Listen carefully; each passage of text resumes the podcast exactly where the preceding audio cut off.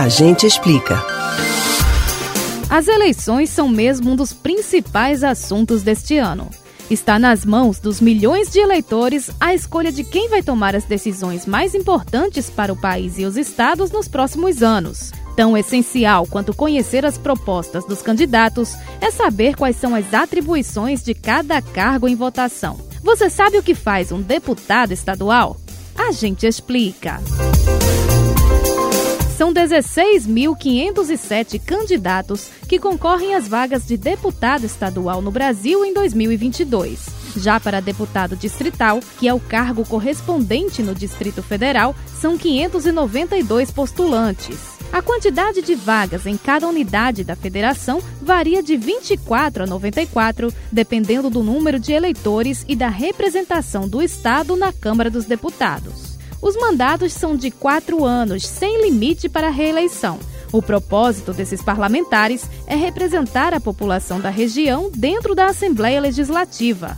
Para isso, a principal função deles é apresentar projetos de lei, emendas à Constituição Estadual e decretos legislativos, tudo sem divergir da Constituição Federal, que deve ser cumprida em todo o país.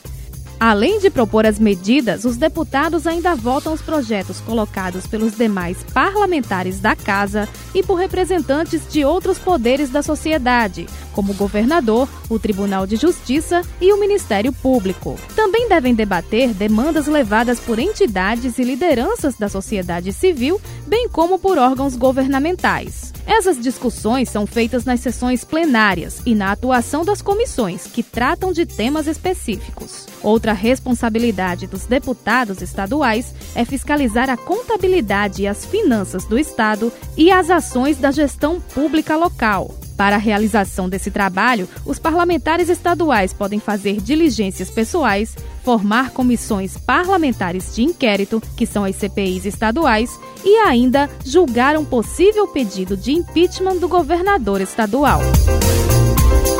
Você pode ouvir novamente o conteúdo deste ou outros A Gente Explica no site da Rádio Jornal ou nos principais aplicativos de podcast: Spotify, Deezer, Google e Apple Podcasts. Betânia Ribeiro para o Rádio Livre.